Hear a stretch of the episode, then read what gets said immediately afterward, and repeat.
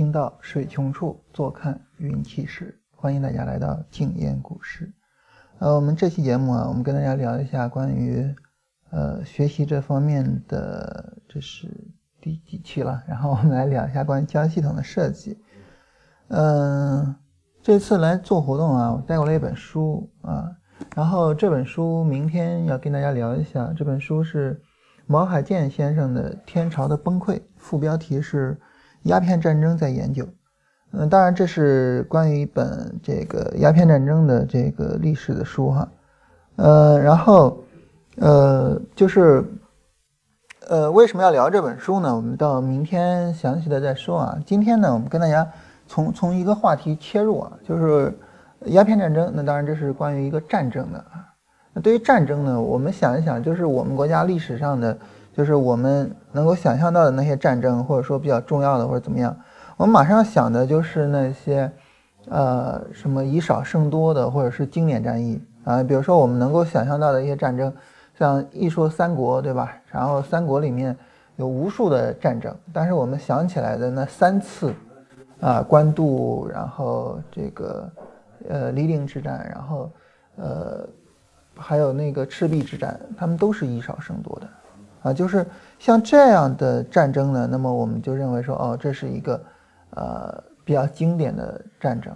但实际上呢，实际上就是呃真正意义上说打仗来讲，那是以多胜少，以强胜弱的会更多一些。呃，也就是说，像那个《孙子兵法》里面讲说，实则为之，然后武则呃攻之，然后备则能分之，不弱则能避之。啊，你打不过就要跑，打得过我才打，啊。那另外一个就是对于战争来讲呢，它有一个非常非常重要的一个发展趋势。这个发展趋势可能，嗯，大家就是说你没有去思考的话，不太会注意到，那就是，呃，将领在一个军里面起的作用是越来越弱的。我们想一想，我们说的那些什么难一点？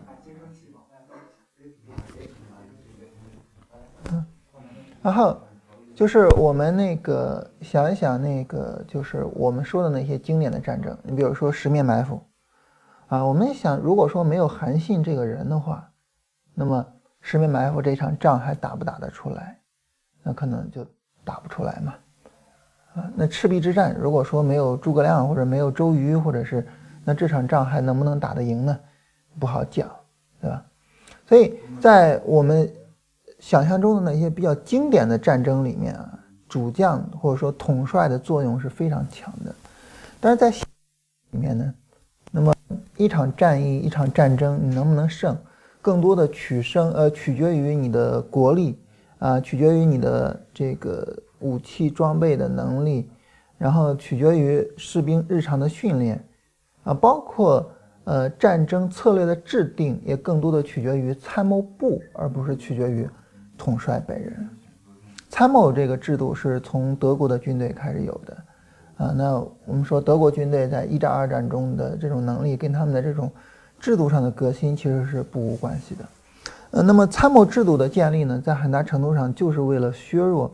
统帅这个人的啊，他的所谓的我们叫主观能动性，他的所谓的随机应变的能力，他的所谓的对呃形势分析的能力，就是为了削弱啊他的相应的影响啊。当然，最终对一个战争负责任的，就是说这场仗能不能打得赢，那还是统帅去负责啊，他还是做最后决策的那个人，这个没得讲啊。但是，那么一场战争能不能胜，其实它起的作用。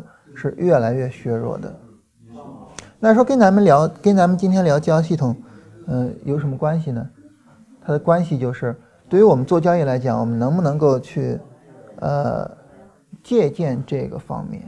我们想战争两军对垒，在我们的印象里面呢，这应该是属于是博弈这个呃概念的一个非常经典的应用环境，而对于这样一个非常经典的应用环境来讲呢，它并不是说我要随机应变，它并不是说我随机应变了就好，而是你越按照规则做，越按照呃就是把日常的工作做好，你越有可能去打得赢他。在刚一开始打鸦片战争的时候，哈，那个时候呢，呃，因为我们知道英军那时候他们就站成一排一排的哈，每个人拿着一枪，然后往前走，啊，这个我们在很多的电视电影里面都看到过，啊，那个时候我我们这个比较讲究什么阵法啊，比较讲究什么以正和以击胜的这种将领看到就觉得，哎，你说这不傻吗？对吧？这不就是当枪靶子吗？那你这不找死吗？结果最终呢，鸦片战争整个打下来，战损比非常的夸张，呃，有的时候这个英国人打一场仗根本就不死人，根本就不死人，所以，呃，就是我们以为呃人家那是傻，但其实呢那是大聪明，我们以为我们灵活应变是聪明，但其实那才是真的傻，啊，所以从这个意义上来讲呢，就是对于我们做交易来讲，嗯。那么我们能够发现，就是无论是技术分析也好，呃，还是基本面也好，还是呃最正统、最正统的啊，掌管着最多资金的学院派也好，我们以为学院派 不是做交易的、不实战的，不是，他们掌掌管着最多的投资资金哈。那么无论是哪一个派别，他们一个最大的一个发展规律，或者说最大的一个发展特征，就是整个操作越来的越有章法，在。过去的时候，在刚一开始，比如说大家做股票的时候啊，牛顿那时候买南海公司的股票的时候，那个时候，呃，一个交易者的操作更多的取决于他本人对市场的判断，更多的取决于，呃，他个人的一个谋划，他个人的对市场的态度。但是从技术分析的角度，从技术分析的角度呢，那么从一开始的市场分析到后来的指标，到后来的交易系统是越来越量化的。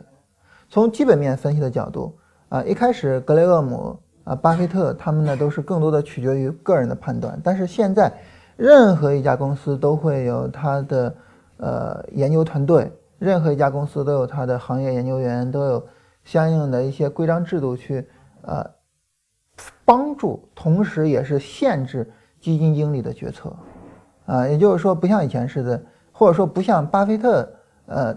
他的公司的决策模式似的，巴菲特和查理芒格占据了很大的一部分，啊，而是反过来，啊，现在很多的基金公司他们会有他们的，啊，叫参谋部，啊，跟军队的参谋部是一个概念的。那对于这个学院派的就更不用讲了，啊，从爱德华索普进入华尔街开始，学院派的人开始在华尔街兴风作浪，啊，然后就从他开始，他们就是用数学公式去做交易的。那你使用数学公式做交易，那毫无疑问嘛，想都不用想，就是，呃，一定是，嗯，一定是这个，呃，按照章程、按照章法去做的。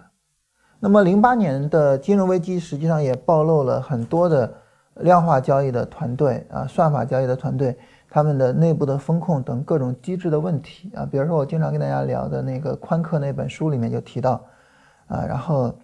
呃，一位基金经理就问他的风控总监说：“现在什么情况呢？”风控总监说：“不知道，可能高盛在卖吧。”说：“那后面会怎么样呢？”你不知道，那可能就是说，如果他们继续卖呢，肯定会继续跌呀。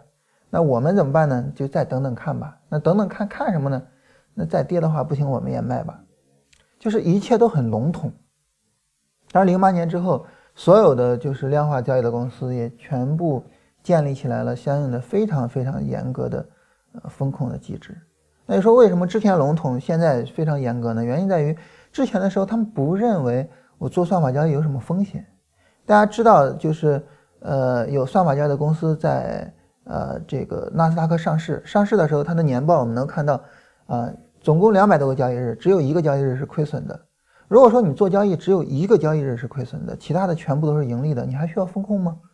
所以那时候他们没有风控的机制，但是现在都有了。经过了零八年，大家终于明白了，零八年那一场金融危机，很多的量化交易的团队的操作资金，短短一年的时间，从一百亿美元降到了一亿美元，这其中包括亏损，包括客户撤走资金等等，啊，就是没有风控机制，整个的全部崩溃掉，啊，所以等于三个。不同的操作思路，三个不同的操作门类，大家都有一个共同的发展趋势，啊，就跟军事的发展趋势是类似的，就是尽可能的去限制呃统帅的决策作用，尽可能的去提升呃大家的智慧在其中起到的作用，尽可能的把平时的平常的训练成绩给展示出来。啊，当然在最终呃起决定作用的，最终负总责的还是统帅啊，但是呢。那么它的作用被严重的给降下来。那具体到我们今天要聊的交易系统，就是对于我们这个交易者来讲，对于我们每一个人来讲，我们要做的工作，我们要做的任务就是，我们主动的把我们这个人对市场的看法，我们这个人对交易的态度，我们把这个东西对于我们交易的影响给降下来。我们自己主动的去做这件事情，我们不要。呃，盲目的说，那我我我判断市场是怎么样，我认为市场怎么样，然后我就怎么样，这种思维是完全错误的啊。那么现在我们应该认识到这一点。那认识到这一点之后，我们应该加强的是什么呢？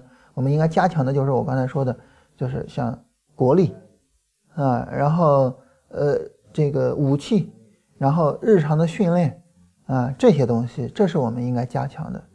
那国力对于我们来说就资本金嘛，那资本金，那比如说我们要做复利，比如说我们可以就是有能力之后，你可以去接外来的资金，对吧？比如说接我们的资金啊，那这属于是国力的增强。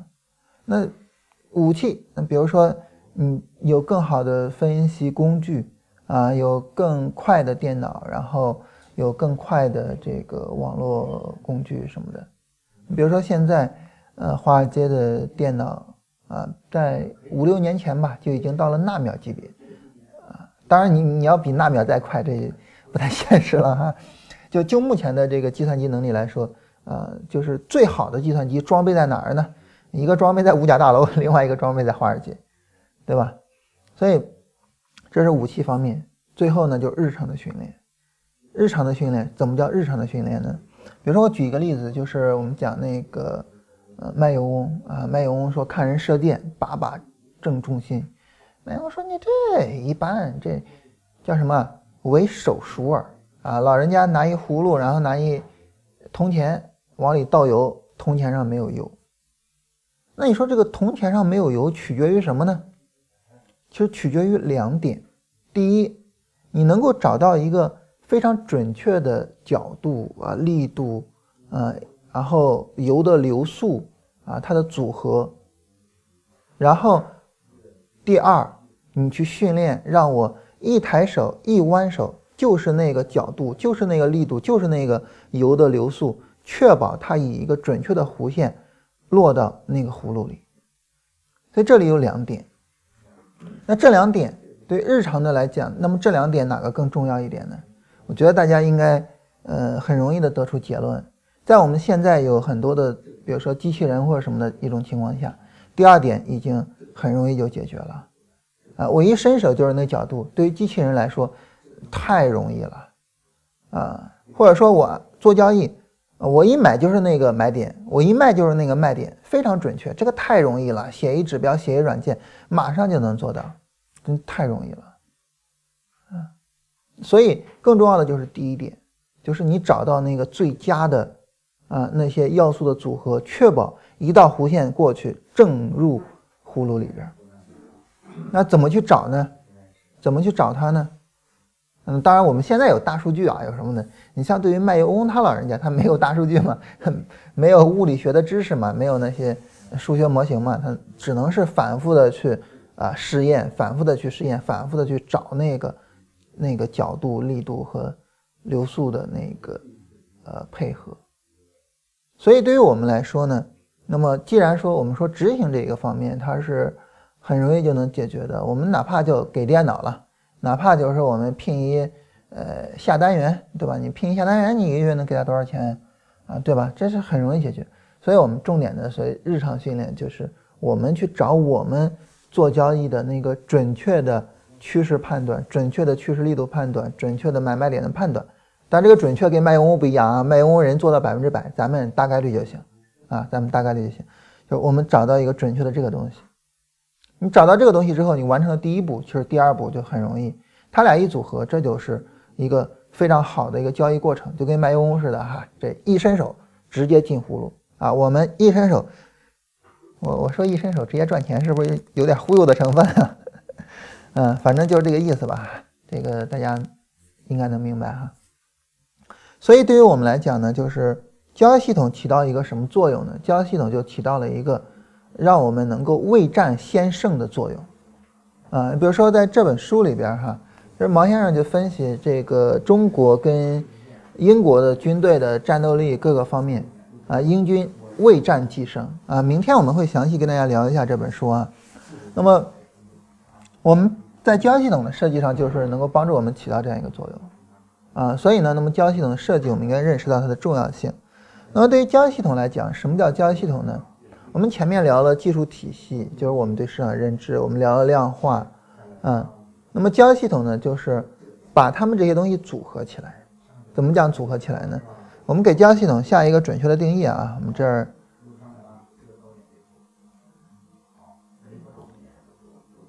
一个交易系统，啊，就是量化的。交易套路，所以好比什么呢？你比如说部队在训练的时候啊，这个当然我也没参过军啊，我也我也不知道部队的训练都干嘛。你比如说像踢正步，最基本的啊，踢正步啊，它有标准的姿势，对吧？然后呢，每一位教官也有他自己的训练方式，也有他自己的这个比较习惯的去教导学员的方式，那这些都是量化的套路啊。然后你叠被子或者什么的。啊，当然，大家一说我们国家军队啊，说你这别的不行，就踢正不行，然后这叠被子行。那其实各个国家的军队都这样。你比如法国军队，法国军队呢，他们没事儿，他们不叠被子啊，他们不叠四方块，他们什么呢？他们熨那个衬衣，然后他们熨衬衣要求，比如说衬衣上的褶皱一共有几个？我记得好像是十七个，然后每个褶皱是零点七毫米深，啊，你能想象吗？就是呃，给一个。这个这个士兵下这样的命令，为什么呢？其实就形成这种，呃，按照套路去做事情，然后按照规定去做事情的习惯。对于我们做交易来讲呢，我们按照交易系统做就是量化的交易套路，啊，在这里面呢，量化我们就不说了，量化我们前面已经说过了，我们就说套路。套路这个东西，其实在部队里面是最常见的，因为部队里面做任何事情都是严格的按照规定做。如果说你给一个士兵下规定的时候，啊，你说这个战争打起来啊，你既可以，呃，别别说吧，战争打起来你就跑快点啊，这是很多人经常举的一个例子。那这个其实就是非常不准确的，怎么叫怎么样叫跑快点或者怎么样？那么，但是如果说战争打起来之后，然后你们三个人一组，然后作为一个战斗小队，然后你们这个战斗小队怎么配合啊？有完整的套路，然后我们每天日常训练就训练这个，你就训练你们三个人相互的配合。那这个时候呢，我们就有完整的一种，就到了战场上之后，我们就有了一种完整的一种反应模式，就是我知道我要去做什么，我知道我要怎么做啊。我们电视里面也经常会有那种，比如说打手语去沟通的那种，对吧？也都是按照固定的套路。所以量化不用我们多讲了哈，我们前面讲量化的重要意义在于可复制性。我们今天聊一下，就是为什么像部队里面他们会搞这种套路啊？为什么你非得说三个人一组，然后日常去训练这种东西？为什么呢？其实就是尽可能的去形成一种直觉的反应，然后呢，在很多的决策的时候，你不需要多去思考。这样的情况下呢，就会尽可能的提升我们做决策的效率，啊，就尽可能提升效率。你比如说，呃，在我们系鞋带的时候，你永远不用想，那我怎么去系鞋带？你有一个完整的一个决策流程，啊，但是你突然在网上看到一个，哎，说你你平常系鞋带是不是老松啊？哎，对，老松。哎，来，我教你一个啊，这这样系鞋带不松。然后呢，网上一视频教给你怎么系鞋带。然后当你去学那个系鞋带的方式的时候，因为它是一个新的东西，你就发现你没有办法做到熟记而流，你没办法做到下意识的反应。那个系鞋带是一个，我们说是一个套路啊，那是一个套路，那是一个固定的流程，你就怎么弯过来怎么弯过去的。那那个你就需要通过训练才行。但是你如果说在战场上啊，三人一组，然后怎么配合，然后到时候再商量，到时候再随机应变，到时候那可不能让你随机应变，那你随机应变不过来。所以这就是套路的意义，套路能让我们瞬间的去做出来反应。关于套路呢，我们有两件事情要去做啊。啊，关于套路，我们要有两件事情要去做，哪两件事情呢？第一个事情是设计套路，啊，也就是说，你比如说，嗯，我刚才说几个人一组的这种战斗小组，这种战斗小组其实以前的时候，我我们不是这种战斗小组的设计，以前的时候我们大兵团作战嘛，然后后来是在伊拉克战争的时候，哇，一看美军那种战斗小组，当时大家都懵了，啊，然后完全懵掉了。然后没有想到，就现代战争是这种形式，呃，然后我们整个是落后的，所以后来进行了一系列的大的改革，啊，所以设计套路是一个非常非常重要的一个工作，啊，就是我们怎么配合，怎么去那个什么，比如说我们知道西方战争呢，呃，军阵马其顿方阵，然后我们中国，呃，跟马其顿方阵同时代的，也就跟亚历山大帝国同时代的是秦帝国，秦帝国的时候呢，那个时候的。呃，布阵就有很多的什么方形阵、锥形阵啊、悬香之阵啊，然后各种各样的阵法。那么这种阵法啊，方阵也好，这个我们的方形阵，然后悬香之阵也好啊，然后他们都是属于我们设计出来的套路，而设计出来这种套路呢，都是为了能够相互更好的去做配合。那第二个呢，就是训练。嗯，然后让套路熟记而流啊。所谓熟极而流啊，也就是说，呃，我们特别熟了，熟到了什么程度呢？啊，熟到了这个非常非常深、非常非常大，到了什么程度呢？到了就好像流水一样，就好像流水自动的去流一样啊。也就是我上了战场上，非常自然而然的几个人就这么配合。我打开交易软件，非常自然而然的就按照买卖点去操作，所以这是第二个方面，啊，那当然这个方面我们不需要讨论，就是呃训练啊，然后让自己熟肌二流这个方面我们不需要讨论，对吧？我们刚才说了，这属于第二个方面，你实在不行你就上电脑软件，你实在不行你就呃请下单员啊，一个月给他个几千块钱什么的，所以我们重点聊呢就是聊设计套路啊，那么对于设计套路呢，我们要注意的就是。呃，套路的这个完整性啊，我们要注意套路的完整性。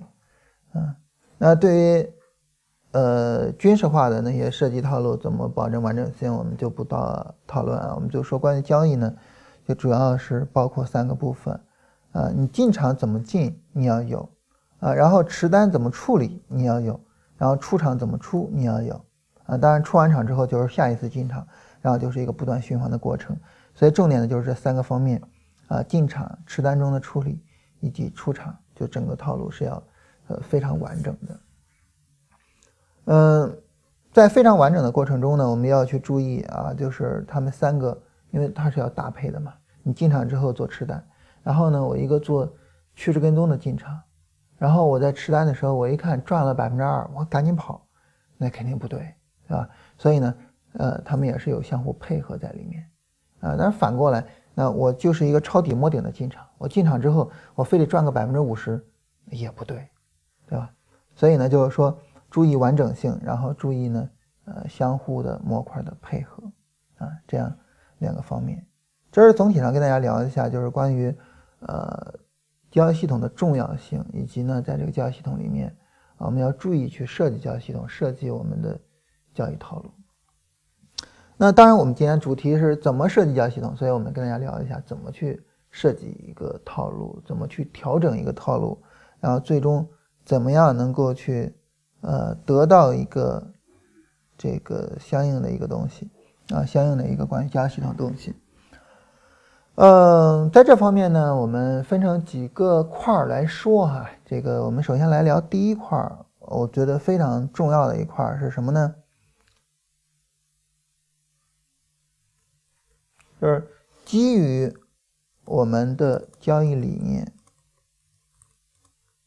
啊和市场认知框架设计系统，我们要注意啊，我们聊到今天啊，我们前面跟大家聊了怎么学习，怎么搞市场认知框架，聊了怎么做量化，然后我们才聊的交易系统，所以，所以我假设你已经有市场认知框架了。你说那我没我我我我没有市场认知框架，我没办法基于市场认知框架设计系统。那好，那你回到前几天去，你回到我们聊市场认知框架去，然后你先有一个市场认知框架，好吧？所以呢，我就我假设你已经有了啊，我也假设你已经懂怎么做量化了。呃，我我今天也不提怎么做量化的事儿啊，咱们今天就围绕着套路来提。所以这也是我们一个思维啊，就是一步一步的，对吧？我们跟大家聊也是聊的一步一步的。那所谓基于框架设计系统，你比如说啊，当然我我们就没办法跟大家聊怎么基于巴菲特的框架设计系统，我们能聊的是怎么基于我们的框架设计系统。大家知道我们的框架哈？那对于我们的框架来讲呢，就是市场是涨跌轮换的。啊，然后呢，涨跌轮换是有级别的，呃，然后呃，我们要在下跌买，啊，下跌结束买，啊，那么考虑到级别呢，最好在波段下跌结束买，啊，那么这是我们的这些个框架，啊，那当然波段下跌结束，我们还可以最后再来一个哈，这个小对冲金叉什么的，啊，这是。我们的认知框架，那么你基于这个认知框架，那你说我基于这个认知框架设计交易系统是个什么意思呢？这个意思是，先不要考虑交易系统，啊，首先考虑在自己的市场认知框架内，什么是大概率的。就是你先别奔着你，你说我现在在设计交易系统，那我就去想交易系统怎么设计呗，我就想，呃，怎么去做金叉死叉呗，我就想什么呗。不不不，先别想这些，你先别想着，呃，怎么去搞交易系统，先别想着怎么做量化，先别想着我怎么买怎么卖，这些问题先放一放，你先思考一个最基本的问题，就在我的市场认知框架里面，在我的技术体系里面，啊，我什么是大概率的？你比如说，我给大家举个例子啊，大家知道我最近搞这个这个短线的股票短线的系统，好，股票短线。那对于一个股票短线的系统，大家知道这个它是有违背于我们的这个思维方式的，因为我们说是波段下跌买吗？对吧？做波段吗？那这是我们最熟悉的、最擅长的方式。你突然来一个，哎，我要做短线，我怎么做？不知道怎么做，不知道怎么做怎么办呢？去设计，然后去写指标啊，然后去呃这个找买卖点，不是，先思考啊，我这个市场认知框架啊，它不是一个做短线的框架，它是一个做波段的框架。那我怎么去利用这个做波段的框架去做短线？在这个做波段的框架里面，什么样的短线是大概率的？我们仔细的去思考一下这个事情，然后。当然，在仔细思考的时候，你也可以同时去看看盘哈。你就说这个，比如说我们找一波段的回调哈，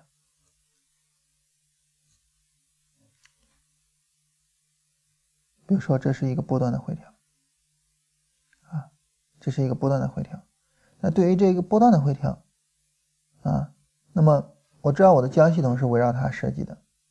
我的交易系统是说上来下来上来，我去抓后面这个大的行情，抓后面这个利润。那对于我来讲，我怎么去找在这个过程中做短线的大概率呢？啊，我的市场认知框架是这样的，不是关于短线的，但是我怎么去找关于短线的大概率？啊，然后我们再来找一些波段回调来看啊，这是一个极其明显的。波段回调，是吧？我们看这个下来、上来、下来、上来，这是一个极其明显的波段回调。在这样的波段回调里面，我怎么样去找一个短线的大概率？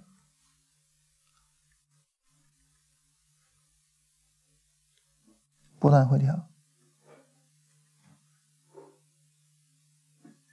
啊。然后这个比较特殊啊，这个波段上涨很小，然后马上展开了一个波段回调，我怎么去找短线的大概率呢？先思考这个问题，先不要着急说，我现在马上去设计交易系统，我现在马上去找买卖点啊，然后我现在马上去写指标，先不要这样，先去思考这种基本的问题，你先得一些结论，然后再去设计，然后再去思考。那大家可能会有一个疑问啊，这个疑问就是为什么要这样呢？但大家知道我们讲东西是讲逻辑嘛？那我们肯定要讨论为什么要这样呢？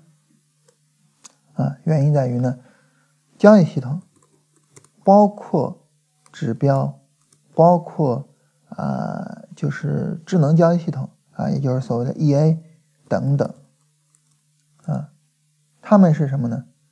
他们只是交易思想的外化啊，或者说交易思想的物化。根本的其实还是交易思想，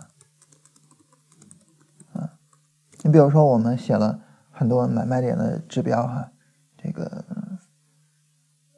比如说我们写了很多关于买卖点的指标，啊，这些都是买点啊，这些是没写买点的，啊，这是我我我我后来说我们这个名字名字有点那个啥的，有点那个，就是画风不对的哈。一个买卖点指标，那对于这种买卖点指标来说呢，这当然是奔着短线去的，对吧？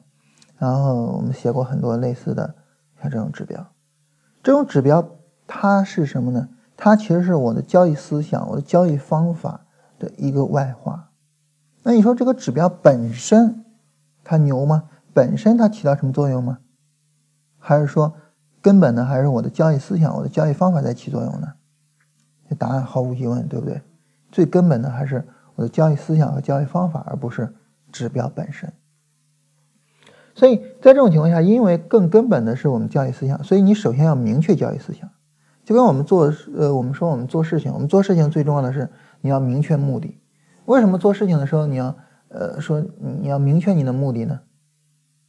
啊，原因在于你没有目的的指引，没有一个目标的指引，你没办法去确定你的。方向没办法确定这些东西，所以我们最首要、最首要思考的一个问题，就是在我们原有的交易系统内部，啊，那么什么是最大概率的？啊，说错了，在原在我们原有的市场认知体系内部，什么是最大概率的？当我们把这个问题思考清楚了之后呢，假如说我们得了一个结论，那么这个时候我们会发现呢，有这么几点：第一。这个结论它是在我们交呃市场认知框架内部的，因此我们对它很熟悉，我们在运用它的时候会很熟练，不至于说出现说啊我想到做不到这样一种情况，不会说出现什么堆积指标这种情况，因为是我我用我的最熟悉的东西在设计交易系统。第二呢，就是它既然是大概率的，那这个时候这是我。目前能够找到的最好的系统，我直奔它而去，我比较节省时间。但如果说我把我的交易思想里面所有东西试一遍，小波段我也去试啊，然后这个也是那个也是，试完一遍之后，你就发现，哎，懵了啊。所以直奔最大概率的那个，直奔理论上我能找到的最好那个，节省时间，提高效率，这是。第二个方面，呃，第三个方面呢，就是，呃，那对于我们来说呢，我们认为这是我们最大概率的，其实就是说，这是我的理论的最前沿，这是我理论最牛的地方。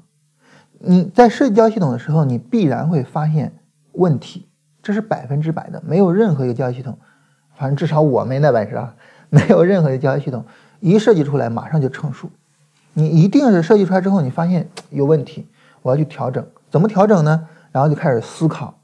而你关于调整交易系统的思考，必然的能够帮助你去优化你关于这一块的市场认知，而这一块本身就是你最有优势的地方。然后你在这地方地方的认知你又优化了，你想想你会牛到什么程度，对吧？这是第三个方面。当然，最后一个方面，那就是我们实际上在这儿设计出来的交易系统是让我们心里面最有底的。因此呢，在执行上，在跟交易系统相搭配的其他的各个方面，我们很容易就能做到位，啊，所以这是最后一个方面。所以总体上来说呢，就是之所以我们先思考啊，在我的整个技术体系内部什么是大概率的，然后再去设计，原因就在这儿。所以设计一个交易系统不是盲目的，不是说啊，这个我要去设计交易系统了，我要去挣钱了，我要去，不是这样的，不是这样的。所以对于我们来说啊，这个呃，一定要注意，就是这样一个概念，就是我们先明确目标。然后再明确策略，然后再往前走，啊，而不是说我要赚钱，我要设计交易系统，然后我就往前走，不能这样子，啊，所以这是我们说这个第一个方面，啊，那当然对于我们来说，这个大家应该能够猜想到哈，我们这个技术体系内部哪个是大概率的呢？其实说白了哈，两个方面，啊，第一呢就是从趋势上来讲哈，那么。波段回调不破前低，这样的话我们能够保障趋势，然后我们能是大概率的。第二呢，就是新的波段回调、波段上涨展开。那么新的波段上涨展开以什么为标志呢？往往以价格的第一次底部抬升为标志啊。所以对于我们来说呢，就是我们在设计交易系统的时候，一个波段回调出现第一次价格底部抬升啊，这是我们。呃，最有效的工具，或者说这是我们最呃应该去思考的呃一个概念。在这个过程中呢，那么因为市场是这样上下上下上，然后呢波段回调啊上下上，在这个时候哈，这一段啊，也就是这一段，它往往是。新的波段上涨，我们叫展开的那个过程，它不是它开始，也不是它的回调确认，而是它展开。在这个时候呢，尽管我们做的是短线，啊，因为你在这儿买进，啊，我把指标调出来哈，因为你在这儿买进，它是做的一个短线，它肯定不是做一波段。但是呢，嗯，持有的这个短线，也就这一波红柱的上涨，是。整个波段最精华的部分，在这个上涨结束之后，整个波段基本上也就结束了，对吧？基本上也就结束了。那么，因为在这个上涨结束之后，波段基本就结束了，所以呢，它名义上啊，它是一个短线，其实赚的是波段啊，就好比那个名义上是个吹风机，其实呢是个刮胡刀啊。所以，对于我们来说呢，就是我我们在这种情况下能够赚到最大的利润。好了，这么说了之后啊，我们就要做第二个喽。第二个是最难的。第一步是确定大概率的思路。那第二步是什么呢？就是实现它，去实现它。嗯，那这一步其实非常困难，实现它。所谓实现它，就是你比如说，我现在知道了波段回调之后的第一个买点，呃，第一个底部抬升，这是一个重要的买点，那好，什么叫波段回调？什么叫底部抬升？然后在这个过程中，我会遇到无数的问题，啊，比如说，嗯，这个不算问题啊，这个其实走的还挺好的，嗯。比如说吧，你像这佛手能不能进啊？这也是底部抬升啊。佛手能不能进场啊？比如说，呃，这种非常细的、非常碎的红绿柱怎么办？对吧？这种非常非常细碎的这种红绿柱怎么办？算不算？嗯，然后再比如说。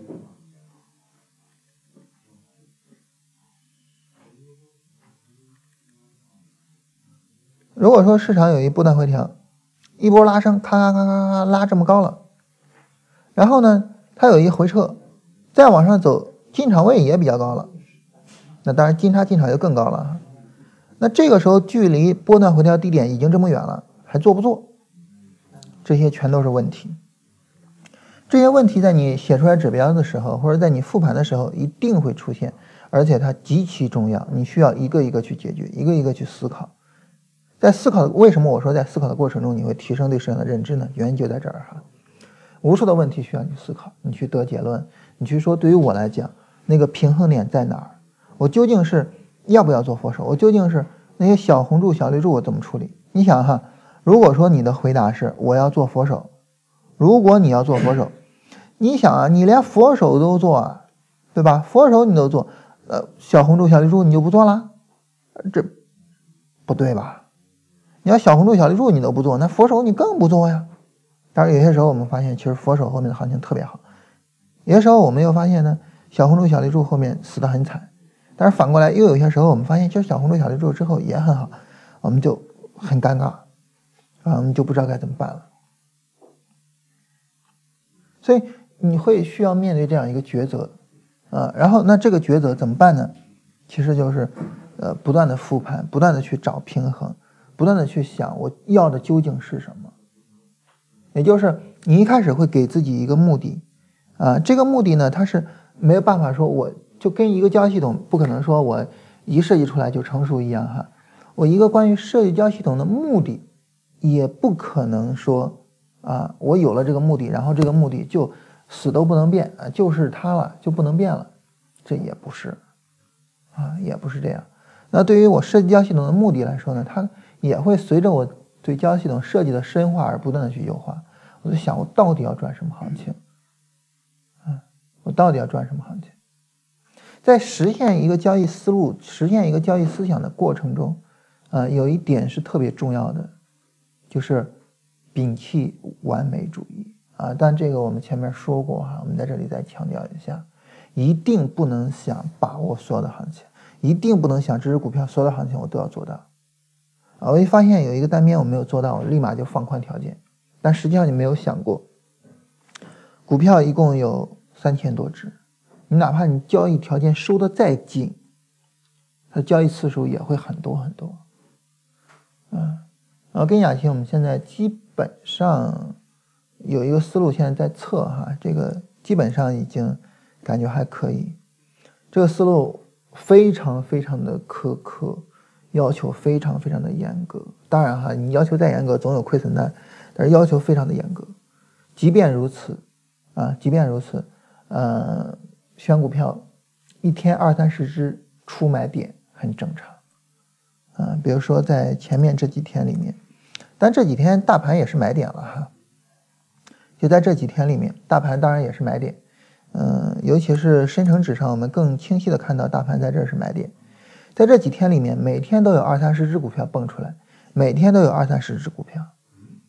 所以你即便是使用再苛刻的条件，你即便错失了再多的交易机会，你说万科这一波上涨我们把握到，国农科技这波上涨，你即便如此，啊，即便如此，你依然是能够。啊，有非常非常多的操作机会的，啊，依然是能够有非常多的操作机会的，所以这个对于我们来说，我们一定要认识到，啊，一定不能求全责备，不能想着我们每次机会都做。你想这么多股票，每次机会都做，就意味着一年可能有上万次的操作。但我说的夸张了哈，一年可能有上万次的操作，一年上万次啊，哪来的钱呀？对不对？啊，所以不能这么去想问题。嗯所以在实现的过程中，一定要注意，不能求全责备。所以这是第二个方面，就是我们去实现我们的这个我们找到的那个概率最大的那个思路啊，我们去实现它。然后对于那个思路来讲呢，就是它呃在实现的过程中，两个重要的问题需要我们去处理，一个是我们会遇到很多亏损的情况啊，然后这些亏损的情况，我们需要怎么去抉择。第二个是我们会遇到很多呃错失行情的情况，对于这种情况，我们又如何去进行抉择啊？所以这是在实现的过程中的两个重要问题。然后我们接着往下说，第三个问题就是搭配的问题。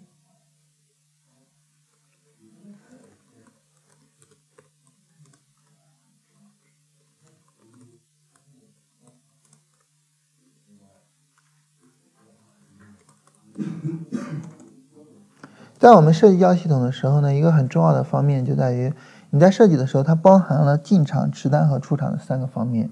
那这三个方面呢，它们这些模块相互之间是要做好搭配的。我刚才提到一个最简单的例子，如果说你是一个趋势跟踪的系统，假如说你在这儿有一个进场，然后你盈利了一点点，你在这儿卖掉，肯定是不对的，啊，肯定是不对的，这个毫无疑问。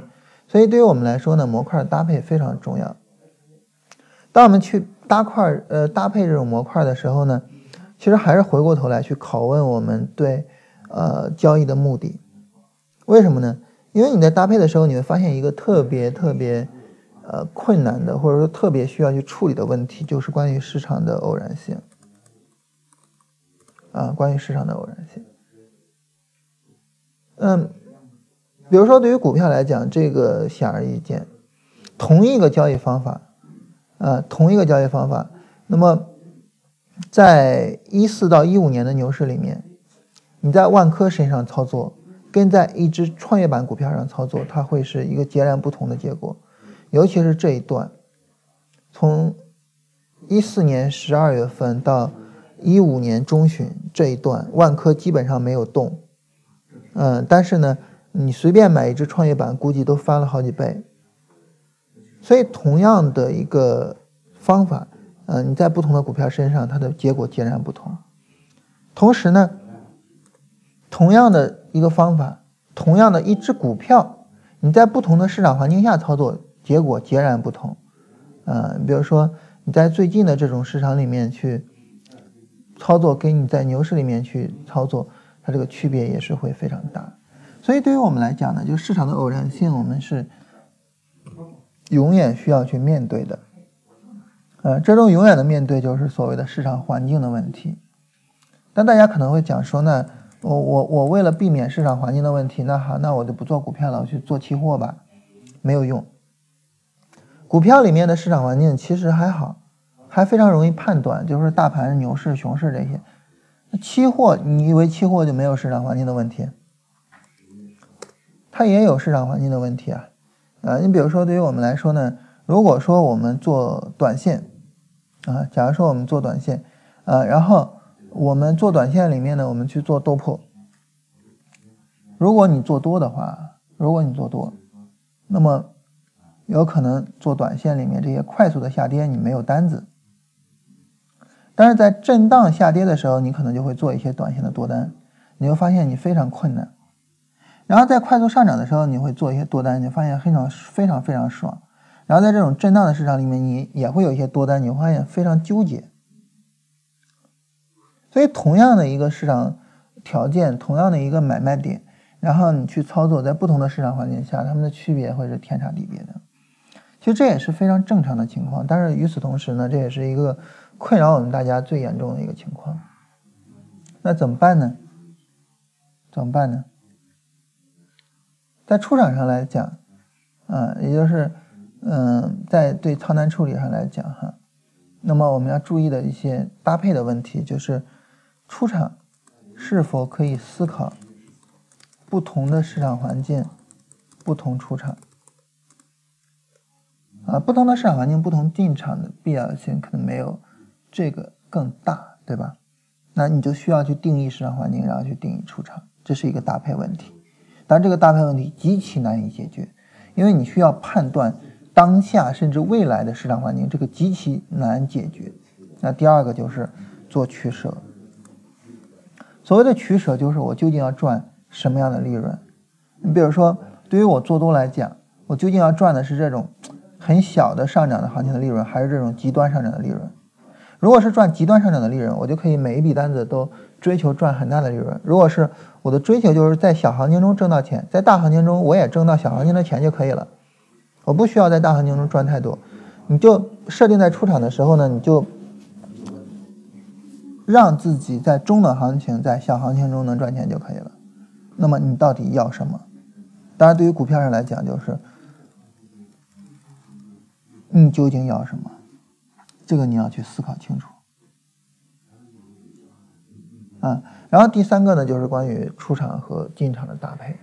我们刚才提到，市场环境和出场搭配相对非常困难，因为我们需要判断未来。那这个时候呢，如果说我去考虑进场和市场环境搭配，它相对会略微容易一点，它没有像出场那么重要，但是它略微容易一点。那我我我去做容易的事情，做容易的事情怎么做呢？也就是这样，我跟大家提一个概念，这个概念也是我们在设计这一次设计系统的时候一个非常大的感触，就当我们发现出场不好出的时候。可能不是出场的问题，而是进场的问题。啊，什么问题呢？就是我们对进场条件没有做市场环境的限制。假如说我做了一个市场环境的限制，比如说我只做强有力的上涨背景下的回调行情。假如说啊，我们只做强有力的上涨环境下的市场行情，这是关于趋势力度的内容。当然，这就需要定义什么叫强有力的上涨哈。那么这种情况下呢，因为我们的进场做了市场环境的限制，但这个时候可能，比如说对于板块对对于大盘来讲，它这个市场环境就是震荡啊。但对于个股来讲，它有可能在这一段震荡里面，有的个股走得非常强啊，对吧？那我对个股做市场环境的限制就可以了。当我们对进场做了市场环境的限制之后，这个时候我们有可能会发现出场变得好出了一些，有可能会这样。所以很多时候我们就头痛医头，脚痛医脚，啊，我们觉得啊，那我，呃，现在我出场很尴尬，现在出场我需要面临这个市场偶然性的问题。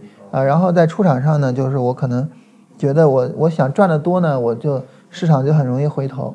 啊，然后我要赚的少，我又不甘心，我等等等等的这些东西，啊，那我就去改出场，啊，然后但是改出场其实非常困难，啊，改出场困难困难困难到最大最大的一个呃程度上，啊，最大最大的程度上就是呃难在哪儿呢？就是难在我在出场的时候判断市场环境，我不仅仅要判断当下的，我还要去判断未来的。但是在进场上去判断市场环境就不同，在进场上判判断市场环境，我只需要判断过去的就可以。所以在进场上判断市场环境，它没有像出场上那么难，没有那么重要。但是正因为它容易，所以反而更好做。所以我们当时在呃设计出来一个我们自认为还行的进场之后，我们去设计出场，结果出场怎么都弄不好，怎么都弄不好。然后我们就想，哎，是不是？出场本身没有必要太多考虑，我们还是应该回过头来更严格的去要求进场的，所以我们又回过头来改，改了之后我们发现，哎，出场相对的容易了一些，所以在进场上去搭配条件，而不是在出场上过于苛刻的要求，这是一个我们这次发现的一个最重要的问题，嗯。好，那么说到这里哈，就是关于交系统设计这一个方面的问题呢，基本上就跟大家聊的差不多了。就这三点是我认为最重要的三点。第一点，不要轻易的、盲目的啊直奔交易系统设计去，而是重点的去思考啊，我们现在以我现有的知识水平，以我现有的市场认知水平的情况下。什么对于我来说是大概率的？什么对于我来说是我最占优势的？第二呢，就是去实现它，把那个实现它，就是把进场点给做出来，然后做出进场点来，做出进场点来之后呢，第三步就是去给它搭配持单和出场。搭配持单和出场的时候，如果你发现持单和出场因为市场环境的问题，因为市场偶然性的问题有问题，你就去思考，我究竟是要在出场本身去解决。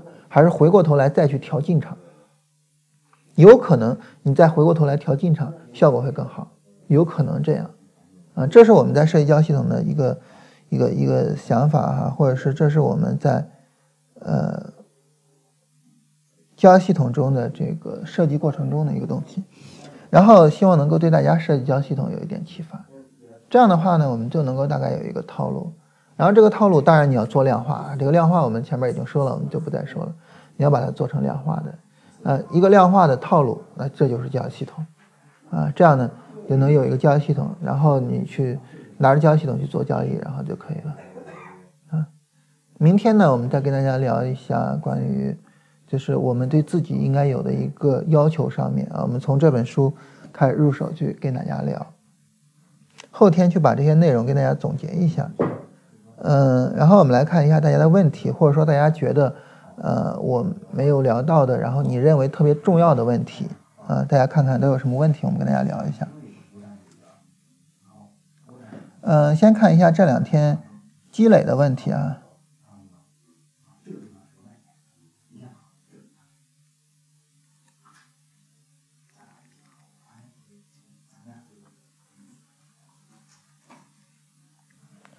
呃，有朋友问图片什么意思？图片意思就是振兴做的一些广告。嗯，然后六零零七五六是不是日线波段级别底部底部抬升？六零零七五六是不是日线波段级别的底部抬升？这个啊，浪潮软件这个你可以算是，但是这走势啊，就算成底部震荡就可以了。因为震荡这个东西啊，当然震荡就各个级别的震荡都都都算在里边了哈。震荡这个东西呢，它有一些是水平的震荡，有一些呢是收敛的震荡，有一些呢是扩张的震荡，有一些是不规则的乱七八糟的震荡啊。那么对于收敛的震荡和不规则的震荡，它很容易出现底部抬升的一种情况。这个波段，当然我。就是，如果说我们把波段给画成这样的话，我们就发现它是一个不规则的震荡。这底抬升，顶抬升，底在这又降低，所以它是一个不规则的震荡。啊，当然，如果你说我严格按照定义去画波段，啊，我之所以这么画波段，是因为我觉得周线可能是这样哈。如果我严格按照日线定义去画波段，是这么画，它是不是底部抬升呢？是，啊，这么画的话是。但是按照周线，我觉得有可能这儿会有反应，对吧？你看这儿是有反应的，啊，所以这就是一个震荡，啊，对于这种震荡，没必要多去考虑它是不是底部抬升或什么的，嗯，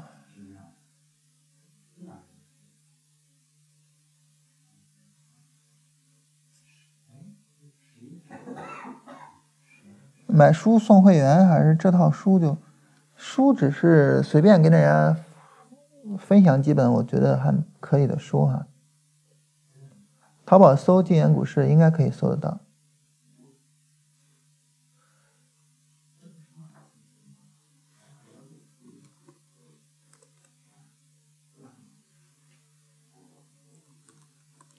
嗯，我们搜一下。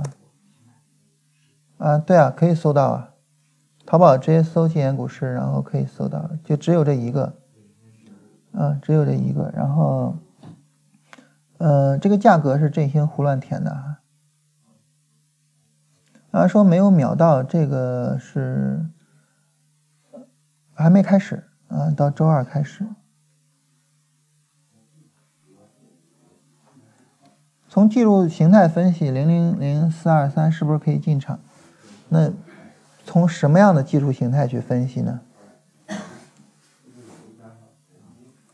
从什么样的技术形态去分析呢？呃，东阿阿胶走出来不断回调了，但是这个背离不是太明显啊，这柱子略微缩短了一些，然后 D F 也是破位的，价格也破位，所以背离不太明显。波段背离怎么判断？波段背离的判断呢，主要看那个柱子的长度。啊，如果说我们来看，一个波段上涨，然后一个波段回撤，一个新的波段上涨。如果说柱子最终的长度是往下降的，这就是一个明显的波段背离。啊，当然对比 D F 的高度也可以。如果说你判断波段背离，你觉得不好判断，你就到周到周线，然后看周线有没有短线上的背离。啊，不对。刚才我们看的就是周线啊，不好意思，不好意思，啊，不好意思啊，刚才看的就是周线。那看周线是那样的话，你要判断的话，就到月线了哈，啊，然后去到月线上看它俩有没有背离。东阿哥教说的是技术形态，刚才我看的是东阿哥交的周线啊，从东阿哥的日线来讲，这是一个不下跌过程啊，下跌趋势的过程。然后这只是展开了一个波段反弹而已。啊，所以波段背离的判断就判断两个波段之间的那个最长的那个红柱，呃，或者是最长的绿柱，或者是判断它们波段的最高的 DF 或者最低的 DF。嗯，做定投的买卖点，做定投的话，我觉得，呃，不用考虑这种买卖点。做定投，做定投应该更多的从左侧去买。就是做定投的话，你没必要说，我通过技术判断，呃，这儿是牛市开始了，我开始做定投，然后这儿是牛市结束了，然后我结束做定投。我觉得做定投更多的还是应该左侧去做。如果说你想要加入技术判断，怎么加入呢？我个人的想法哈，然后你等大盘有一个波段回调，也是大盘 D F 回零轴，然后回了零轴之后没有破前低，然后你又觉得下跌跌不动了，纯粹主观上哈，左左侧判断。你就可以去买，买的时候怎么买呢？假如说啊，我随便举个例子，假如说我从这儿开始做定投，一五年六月份到这儿一六年六月份，我积累了一年，那这一年我需要投入的钱，假如你一个月投一千，一年要投一万，你就把这一万一次性买进去就可以了。啊，然后到这儿呢，又是一个呃 D F 下零轴，如果说你认为说跌不动，啊，因为它在 D F 下零轴的时候价格就没有下去嘛。如果你跌不动，这是从六月份，然后到九月份，这是三个月，三个月就是三千块钱，你把这三千块钱给投进去，然后到这儿你发现跌不动，九月份到一月份，那这样的话就是四个月，你把四个月的钱四千块钱给投进去，我觉得这样这是买的一种方式，卖的方式呢就可以是简简单单的，大牛市就大家都认为是牛市了，所有人都认为是牛市了，你开始停止定投，然后。开始慢慢的去收割，就对我说这都是主观判断了哈，嗯，就这么来。我觉得如果加入主观判断这么来加，不要加买卖点，加买卖点都是事后的，知道吧？加买卖点都是事后的。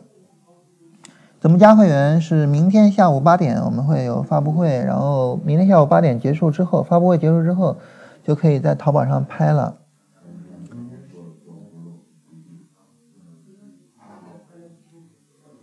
然后，怎么解决交易慢半拍的问题？你按照交易系统做就可以解决啊，你就完全的按照交易系统做就可以了呀。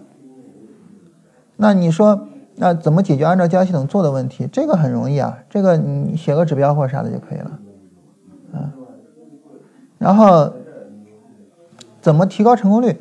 怎么提高成功率？就是我刚才说的呀，就是说，呃，你看哈。就是不要去堆积指标，堆积指标没有用，就先思考，嗯，自己的认知框架里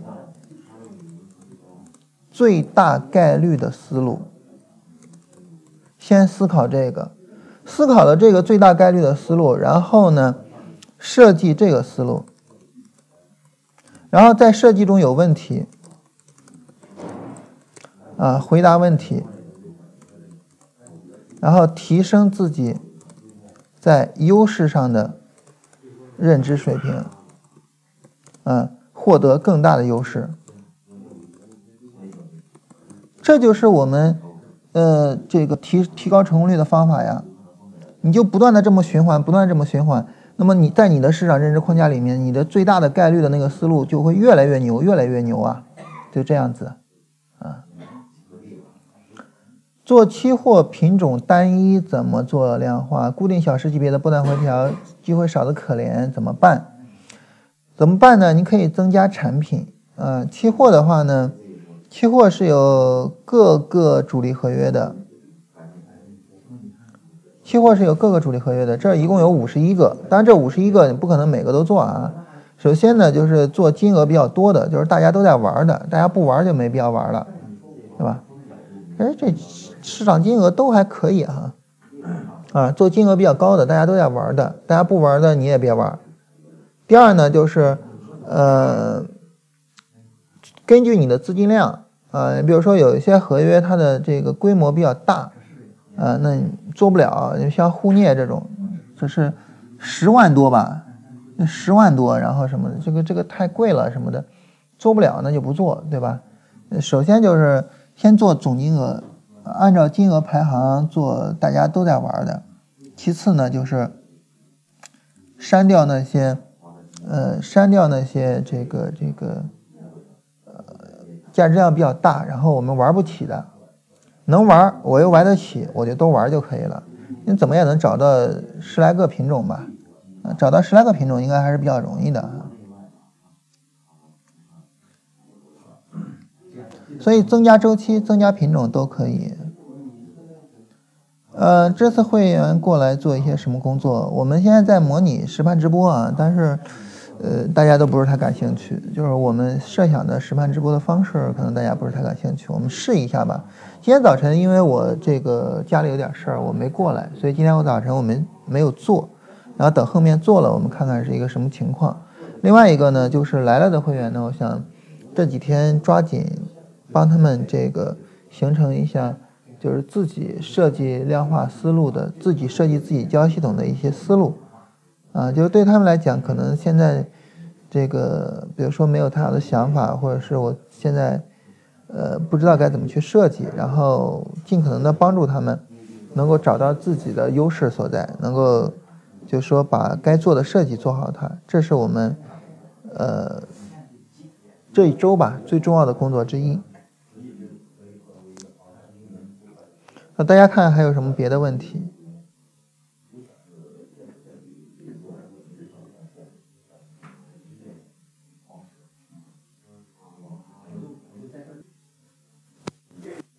？MACD 柱子缩短和 DF 拐头哪种进场位更好？我刚才提到说搭配搭配，搭配的意思就是要看你不同的交易情况啊，要看你不同的交易思路，它没有一个绝对的好坏啊，这个世界上。呃，我们有一句话啊，就是叫做“彼之蜜糖，我之毒药”。就这个世界上没有什么东西是就对所有人都好，或者说对所有人都坏的，就是它一定是搭配才能够有一个更好的一个概念。包括你说有没有更好的思路，跟我们说说，什么叫更好的思路呢？也是搭配，也是搭配。最好的就是给你搭配最好的。啊，现在大家都看《前任三》啊。然后那前任三的电影出来之后，这很多人分手啊，然后回头就找前任去了，就是认识到说，哎，原来我跟前任搭配会更好，对吧？所以没有好坏，这个世界上我们不要有那种好坏之分的想法，这个想法是绝对错误的。明天我们聊这本书啊，然后这本书里面，呃，一上来就批评的就是好坏的这种观念，一上来批评的就是道德历史观。道德史观是我们国内这个呃时间最长的一种历史观念，绝对错误的一种历史观念啊。然后明天我们详细聊，不要有好坏之分。我们就说我们这个呃最容易理解的，就是说那个感情关系，就是呃跟谁结婚，你你说你跟宋慧乔结婚就一定好吗？对不对？所以就说没有好坏，它有的只是搭配，你跟谁更合适。嗯，我们每天出门都会遇见很多人。如果说你生活在北京的话，你一生中碰到的人，嗯，可能会有上千万，啊，这个很容易就能够做到，啊。那如果说你经常出差，你一生中碰到几千万甚至更多人，上亿人都是有可能的。那么这几千万人，可能只有几个人能够跟你搭配的好，然后大家一块儿做事情。可能只有一个人跟你搭配的好，大家一起生活，对吧？所以搭配是最重要的，一定要有这个观念，没有好坏，只有谁跟谁搭配的更好。啊，这个观念竖不起来的话，这个会在设计系统的时候会有天大的问题，因为你最容易、最容易，呃，发生的问题就是，你呃琢磨着去找更好的去了，而不是去找。跟你更搭配的，呃，如果说大家没有什么别的问题的话，呃，我们最后跟大家聊一段子哈，然后咱们结束这个今天的直播。这个段子呢，就是说印度啊有一国王啊，然后呢，这国王呢就是，呃，就是要要找一王后嘛，他在他所有的老里面说，你们所有人哈，我找一王后，找一王后怎么找呢？然后呢，带着他们到那个呃玉米地里面，啊，然后到那个玉米地里里面呢，就是说我们知道玉米地它是一排一排的，然后国王呢就让他们每一个人就是从一排去走，说你要掰一个最大的玉米，啊，谁掰的玉米最大，谁就当王后。结果呢，这些人出来，啊，有一些人呢掰了很好的玉米就出来了，有些人呢甚至到走出玉米地的时候都没有去掰玉米，啊，然后有一位呃掰了一个很大的玉米，啊，那就问国王就问啊，说你们这怎么弄的呀？有一些人是刚一进玉米地，啊，然后就掰了一玉米，所以就很小；有些人就觉得前面会有更大的，再往前走会有更大的。结果一一直到走出来玉米地都没有去掰玉米，然后掰的最大的那一位呢，他说我这样，因为我可以假设这些玉米地的所有玉米都是比较均匀的，呃，可能这一块有大有小，但是如果说你比如说每三十颗玉米最大的那个可能也就那么大了，所以我在前半段没有去掰，我在前半段就观察，普遍上来讲最大的玉米是有多大，我到后半段才去掰的。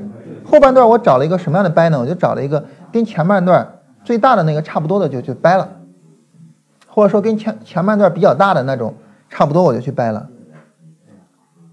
然后他掰的就是一个比较大的，所以就这种思维嘛，就是没有说你有一个很好的方式说找到最大，你只能说通过这种概率，通过这种筛选，然后你能找到一个比较大的，你能找到一个比较合适的。包括我们来看他最后这个问题啊，呃，振兴可以把这个镜头切过来，我们看，就他提的这三个问题啊，就同一个人提的三个问题：MACD 红绿柱缩短和 DF 拐头哪种进场条件更好？有没有更好的思路？计算机语言里面 Python 和 Mac 语言哪个好？哪个好取决于你的目的是什么？取决于你要使用哪个软件？取决于你更擅长哪一个？没有结论的，那对于我来说哪个都不好，因为我哪个都不会，对吧？这种东西没有结论的，没有所有的答案就是说告诉你就是这个好，就是那个坏，就是什么没有的，只有搭配还是不搭配。你比如说这是讲鸦片战争的，我们能够因为鸦片战争，因为我们国家呃长期的这个说被殖民，我们就说。那中国的早期的地质比较坏，然后西方的那种比较好吗？那也不是的呀，也是合适不合适啊？为什么我们中国能够产生地质呢？那跟我们的这个经济、文化各个方面是有很大的关联的。所以在很长的一段时间里面啊，这个地质都发挥了一个非常好的作用啊。所以没有好坏，不要有这种思维。我我个人建议啊。不要有这种思维，一旦你有这种思维，你就给自己的思维限制了一个一个一个篱笆。你说价值投资和技术分析哪个更好啊？啊，然后价值投资里面做这个价值股跟做成长股哪个更好啊？